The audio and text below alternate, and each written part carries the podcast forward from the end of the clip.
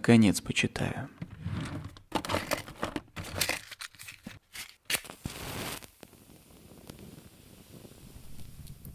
Всем привет. Меня зовут Леонид Великорецкий, и это подкаст «Наконец почитаю».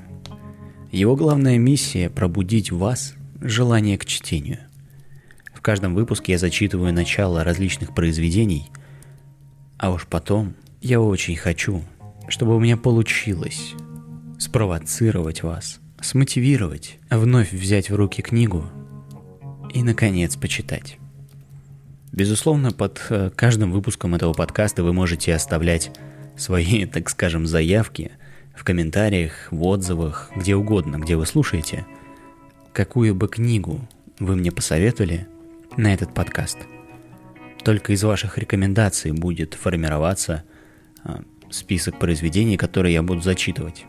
Так мы вместе сможем поделиться между друг другом замечательными, самыми лучшими произведениями – которые кто-либо из нас когда-то читал. Сегодня автор Джон Грин. Я думаю, уже все догадались, что читать будем произведение под названием «Виноваты звезды». Кстати, в прошлом выпуске мы читали произведение Чарльза Диккенса «Рождественская песня в прозе». Там я очень постарался передать атмосферу всего происходящего, так что если вы не слушали, обязательно послушайте. И подписывайтесь на этот подкаст – Джон Грин. Виноваты звезды. Глава первая. В конце моей 17-й зимы мама решила, что у меня депрессия, потому что я редко выхожу из дома, много времени провожу в кровати, перечитывая одну и ту же книгу. Мало ем и посвящаю избыток свободного времени мыслям о смерти. Если вы читали буклет, сайт или статью, посвященную раку – вы знаете, что авторы называют депрессию одним из побочных эффектов онкологии. На самом деле депрессия не побочный эффект рака. Депрессия – побочный эффект умирания. Рак тоже побочный эффект умирания, да и вообще в эту категорию можно отнести практически все. Но мама решила отвести меня к лечащему врачу, доктору Джиму, который подтвердил, что я действительно погружена в парализующую, уже клиническую депрессию – поэтому нужно скорректировать принимаемые мной лекарства и обязать меня посещать еженедельные заседания группы поддержки. Группа поддержки отличалась постоянной сменой состава участников, пребывавших в разных стадиях депрессии по поводу своей онкологии. Почему состав менялся? А это побочный эффект умирания. Посещение группы поддержки угнетали хуже некуда – Собрания проходили по средам в подвале каменной епископальной церкви, фундамент которой имел форму креста. Мы садились в кружок посередине, там, где пересекались перекладины и находилось бы сердце Иисуса. Я обратила на это внимание только потому, что Патрик, руководитель группы поддержки и единственный в комнате старше 18, заводил волыну о Иисусовом сердце каждую чертову встречу – как мы, юные борцы с раком, сидим в самом сердце Христа. Священнее место не найти и все такое. А вот что происходило в сердце Иисусовом. В шестером, в семером или в десятером мы входили или въезжали на инвалидных креслах нехотя жевали каменное печенье, запивая лимонадом, садились в круг доверия и в тысячный раз слушали занудный рассказ Патрика о том, как у него случился рак яичек, и все думали, что он умрет, но он не умер и теперь сидит перед нами в церковном подвале 137-го в списке лучших городов Америки. Взрослый, разведенный, подсевший на видеоигры, без друзей, влачащий жалкое существование, эксплуатирующий свое онко расчудесное прошлое, еле ползущий к получению диплома магистра, который никак не улучшит его карьерные перспективы. Живущий, как все мы, под домокловым мечом-избавителем, с которым разминулся много лет назад, когда рак отнял у него яйца, оставив то, что лишь самая сердобольная в мире душа назовет жизнью. Вам тоже может так повести. Потом мы познакомились. Имя, возраст, диагноз, настроение. «Меня зовут Хейзел», – представилась я, когда до меня дошла очередь. 16 лет. Первичная локализация в щитовидке и старые, но внушительные метастазы в легких. Настроение – зашибись. Дав всем высказаться, Патрик всегда спрашивал, не хочет ли кто чем поделиться. и начиналась круговая мастурбация. Каждый лепетал о борьбе и победе, потере веса и результатах сцинтиграфии. Надо отдать Патрику должное, он позволял нам говорить о смерти. Но большинство находились не в терминальной стадии и должны были дотянуть до совершеннолетия, как Патрик. Отсюда вытекает наличие нехилой конкуренции. Каждый старается пережить не только рак, но и всех присутствующих. Пусть это иррационально, но когда тебе говорят, что у тебя, скажем, 20 шансов из 100 прожить 5 лет, ты с помощью несложного математического перевода получаешь один из пяти. После чего оглядываешься и думаешь, мне надо пересидеть четырех из этих гадов. Единственной компенсирующей составляющей группы поддержки был пацан по имени Айзек. Длиннолицый, тощий, с прямыми светлыми волосами, свисающими на один глаз. Проблема у него была как раз с глазами – у Айзека была невероятно редкая форма рака. Один глаз ему удалили в детстве, и он носил толстые очки, в которых его глаза, настоящие стеклянные, казались неестественно огромными, словно вся голова была фальшивым глазом, а настоящий глаз смотрел на вас. Насколько я поняла из нечастых визитов Айзека в группу поддержки, рецидив поставил под угрозу его последний оставшийся орган зрения. Мы с Айзеком общались с помощью вздохов – Всякий раз, когда кто-то обсуждал противораковые диеты или придавал астракизму вытяжки из акульих плавников, он смотрел на меня и тихонько вздыхал. Я едва заметно качала головой и вздыхала в ответ. В общем, группа поддержки не помогла. Через несколько недель я готова была отбиваться ногами, лишь бы туда не ездить. В ту среду, когда я познакомилась с Агастусом Уотерсом, я предприняла все возможное и невозможное, чтобы избежать поездки. Пока мы с мамой сидели на диване и смотрели третью серию марафона прошлого сезона новой топ-модели Америки, которую я уже видела, но все равно смотрела. Я отказываюсь посещать группу поддержки.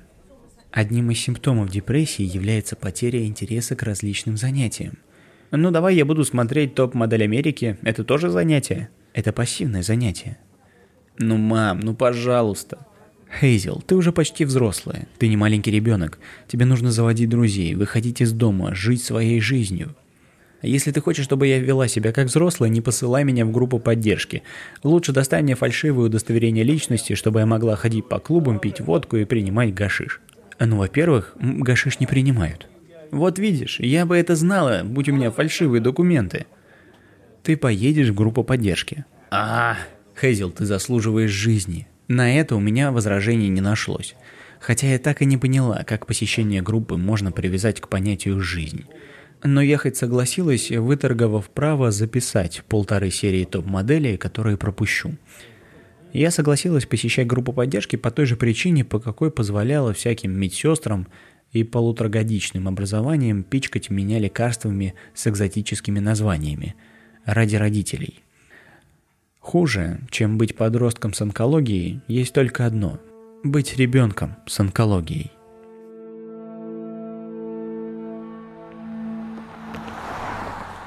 К заднему фасаду церкви мы подъехали без 4 минут 5. Несколько секунд я притворялась, что вожусь с кислородным баллоном, просто чтобы убить время. «Помочь?» «Нет, спасибо», — сказала я. Зеленый баллон весит всего несколько фунтов, плюс у меня есть стальная тележка, чтобы возить его за собой – Через конюлю из баллона в меня поступает 2 литра кислорода в минуту. Прозрачная трубка раздваивается сзади у шеи, цепляется за уши и вновь соединяется под ноздрями. Хитрая трубка с баллоном необходима, потому что легкие нифига не справляются со своей задачей. «Я тебя люблю», — призналась мать, когда я вылезла из машины. «Я тебя тоже. Подъезжай к шести. Заводи друзей», — напомнила мать через опущенное стекло, когда я шла к подвалу. К лифту я не пошла. Лифтом пользовались только те, кому осталось жить несколько дней. Спустившись по лестнице, я взяла печеньице, налила себе лимонада в чашку Дикси и обернулась. На меня смотрел парень. Я его никогда не видела. Долговязый и худой, но не хилый. Он скрючился на детском пластиковом стульчике. Короткие прямые темно-рыжие волосы. Мой ровесник, или может на год старше, сидит на краешке стула в вызывающей неудобной позе – Одна рука наполовину засунута в карман темных джинсов.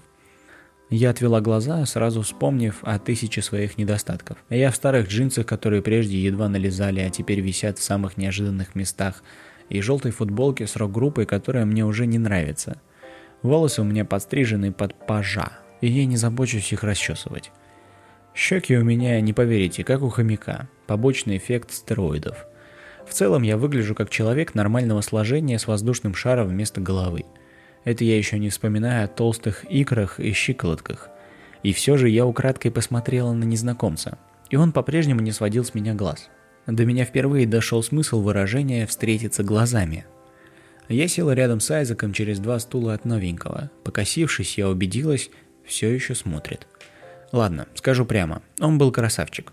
Некрасивый пытается смотреть безжалостно и выходит в лучшем случае неловко, а в худшем как попытка оскорбить.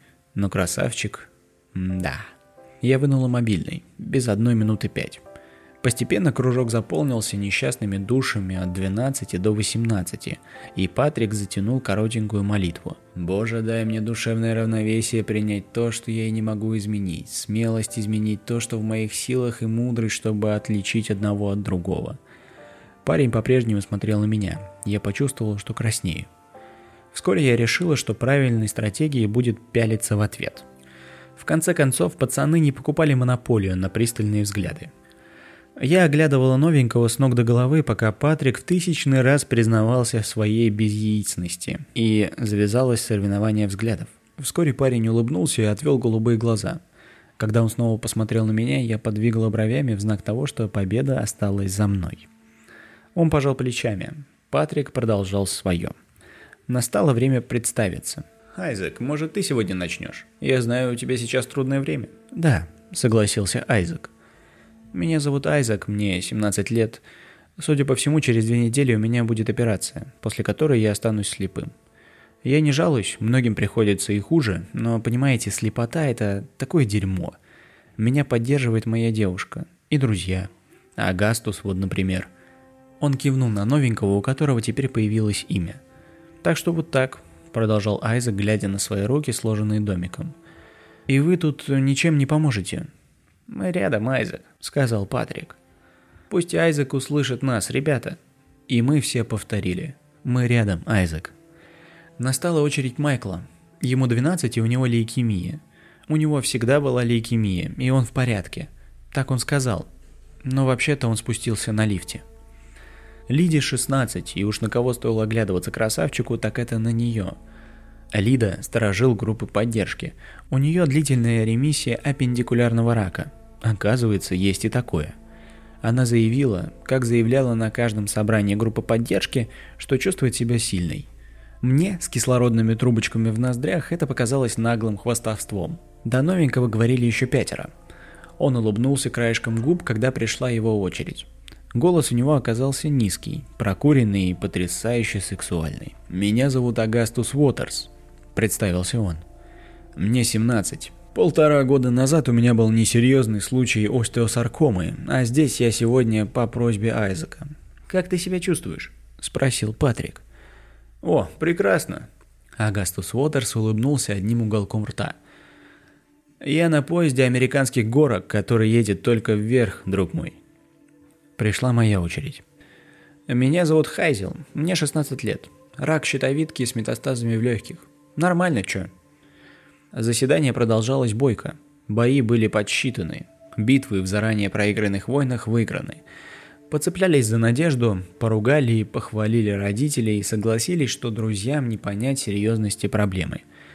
Слезы были пролиты, утешение предложено – ни Агастус, ни я не произнесли ни слова, пока Патрик не сказал. «Агастус, возможно, ты хочешь поделиться с группой своими страхами?»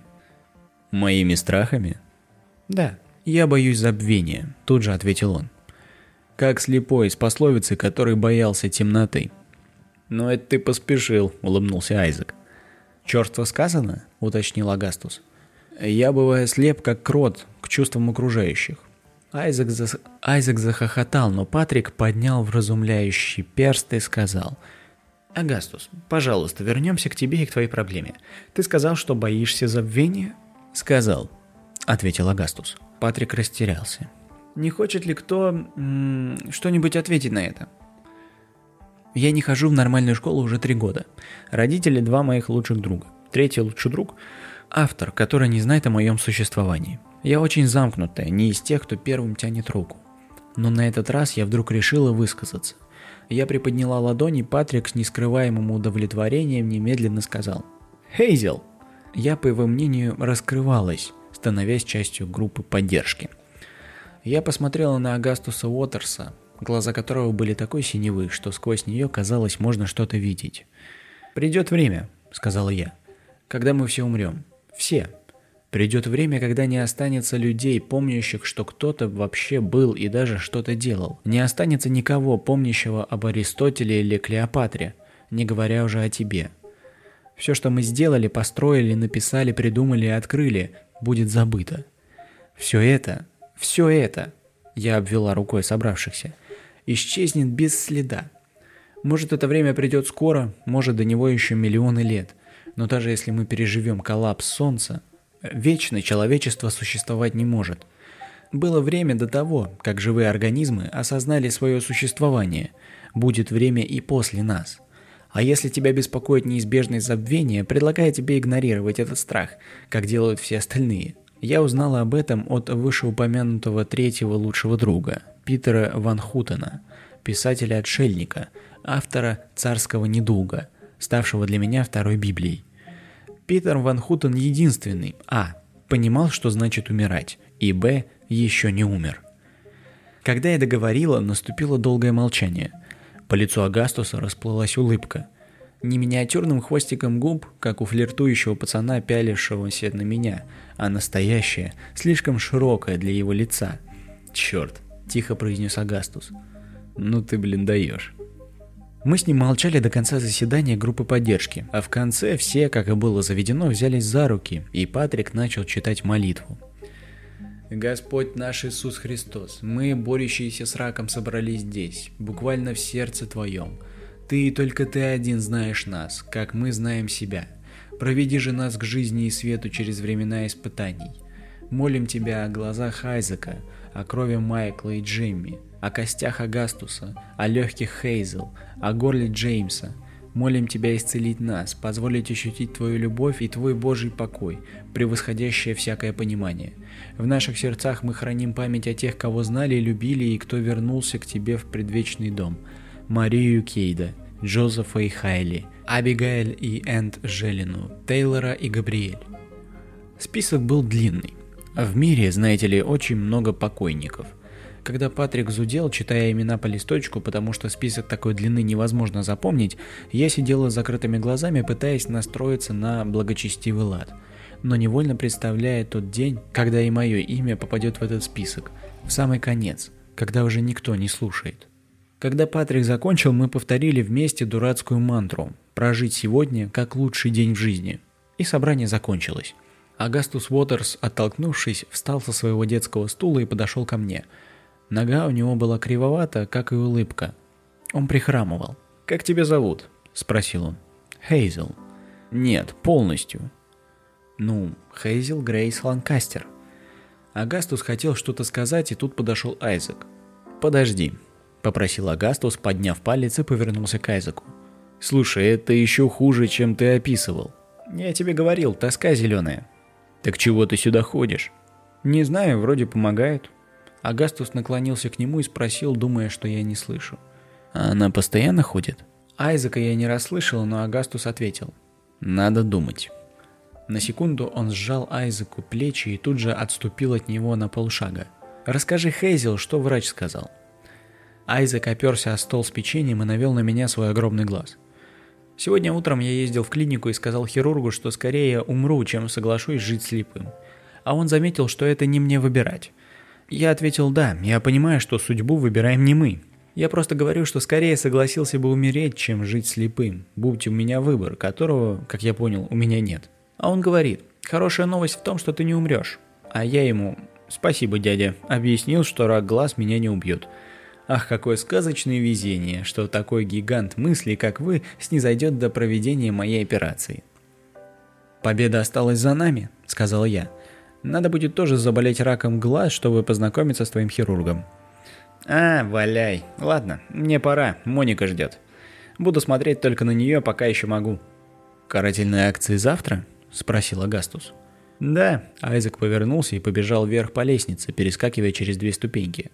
Агастус Уотерс повернулся ко мне. «Буквально», — сказал он. «Буквально?» Я не поняла. «Мы буквально в сердце Иисуса», — сказал он. «Я думал, мы в церковном подвале, а мы буквально в сердце Иисуса». «Кто-то должен ему сказать», — хмыкнула я. «Это же опасно, держать в сердце больных раком детей». «Я ему сам скажу», — пообещал Агастус. «Но, к сожалению, я застрял у него в сердце, он меня не услышит». Я засмеялась, он покачал головой, глядя на меня. «Что?» «Ничего. Почему ты на меня так смотришь?» Агастус чуть улыбнулся. «Потому что ты красивая. Мне нравится смотреть на красивых людей. Некоторое время назад я решил не лишать себя простых радостей бытия». Последовала короткая пауза, которую преодолел Агастус. Особенно если учесть, как ты прелестно доказала, что все закончится забвением. Я не то фыркнула, не то вздохнула, не то выдохнула с кашлем. Я некрасивая. Ты, как Натали Портман в 2002 году. Как Натали Портман из фильма «В значит Вендетта». «Никогда не видела», — сказала я. «Правда?» — спросил он. Красивая стриженная девушка не признает авторитетов и влюбляется в парню, ходячую проблему. И это, насколько я вижу, прямо твоя автобиография. Каждый слог флиртовал. Честно говоря, он меня прямо-таки завел. А я и не знала, что меня возбуждают парни, ну, в реальной жизни. Мимо прошла маленькая девочка. «Как дела, Алиса?» – спросил он. Она улыбнулась и промямлила. «Привет, Агастус». «Мемориальные детишки», – объяснил он. Мемориалом называлась большая исследовательская клиника. «А ты туда ходишь?» «В детскую», – ответила я неожиданно тонким голосом. Он кивнул. Разговор вроде подошел к концу. «Ну что ж», – начала я, неопределенно кивая на лестницу, выводившую из буквально сердца Иисуса, наклонила тележку на колесики и пошла. Агастус хромал сзади. «Увидимся в следующий раз?» «Обязательно посмотри «В» значит «Вендетта», – напомнил он. «Ладно», – согласилась я, – «посмотрю». «Нет, со мной. У меня дома», – сказал он. «Сейчас». Я остановилась. «Я тебя почти не знаю, Агастас Уотерс. А вдруг ты маньяк с топором?» Он кивнул. «Честный ответ, Хейзел Грейс». Он обогнал меня, расправив плечи и выпрямив спину. Он лишь чуть-чуть припадал на правую ногу, но уверенно и ровно шагал на, как я определила, протезе. Остеосаркома обычно забирает конечность. Затем, если вы ей понравились, она забирает остальное. Я медленно двинулась за ним наверх, постепенно отставая, подъем по ступенькам вне сферы компетенции моих легких. Из сердца Иисуса мы вышли на парковку, на приятно свежий весенний воздух и под замечательно резкий дневной свет. Матери на парковке не оказалось, что было необычно, она почти всегда меня поджидала. Осмотревшись, я увидела, как высокая фигуристая брюнетка прижала Айзека к каменной стене церкви и довольно агрессивно его целовала – все происходило достаточно близко, и до меня доносилось причмокивающие звуки. Айзек спрашивал «Всегда?» И девушка отвечала «Всегда». Неожиданно оказавшись рядом со мной, Агастус в полголоса сказал «Они свято верят в публичное выражение нежных чувств». «А при чем тут всегда?» Чавкающие звуки стали громче. «Это их фишка. Они всегда будут любить друг друга и все такое». По моей скромной оценке, за прошлый год они обменялись сообщениями со словами «всегда» 4 миллиона раз. Отъехала еще пара машин, забрав Майкла и Алису. Остались только мы с Агастусом. Наблюдать за Айзеком и Моникой, которые шустро продолжали, будто не у стены культурного сооружения.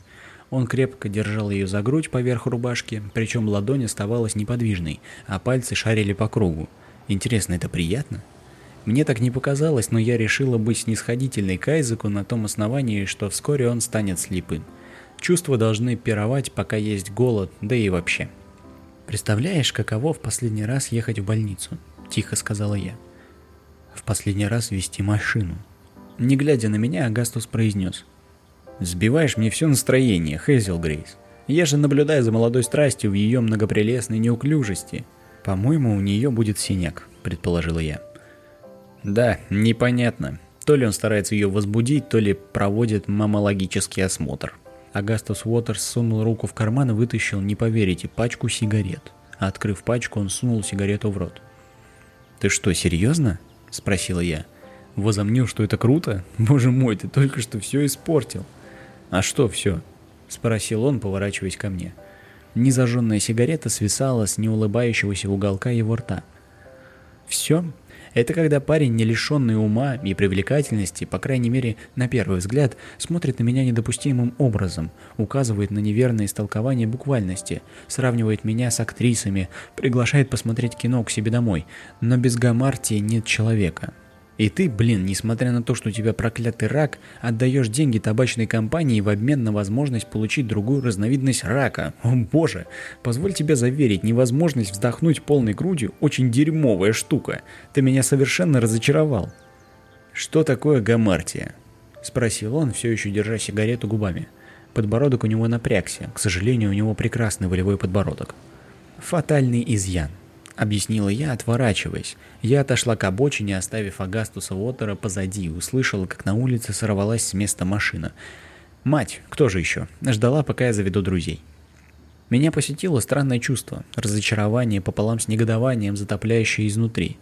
Я даже точно не назову это чувство. Скажу лишь, что его было много. Мне одновременно хотелось поцеловать Агастуса Уотерса и заменить свои легкие на здоровые, которые дышат – я стояла на краю тротуара в своих кедах, прикованная к тележке с баллоном кислорода, как каторжник к ядру. Когда мать уже подъезжала, я почувствовал, как кто-то схватил меня за руку. Руку я выдернула, но обернулась. «Они не убивают, если их не зажигать», — сказал Агастус, когда мать затормозила у обочины. «И я в жизни ни одной не зажигал. Это метафора. Вот видишь, ты держишь в зубах смертельно опасную дрянь, но не даешь ей возможности выполнить свое смертоносное предназначение. Метафора? Засомневалась я. Мать ждала, не выключая двигатель. Метафора, подтвердил Агастус. Ты выбираешь линию поведения на основании метафорического резонанса? Предположила я. О да, улыбнулся он широко, искренне и настояще. Я очень верю в метафоры, Хейзел Грейс.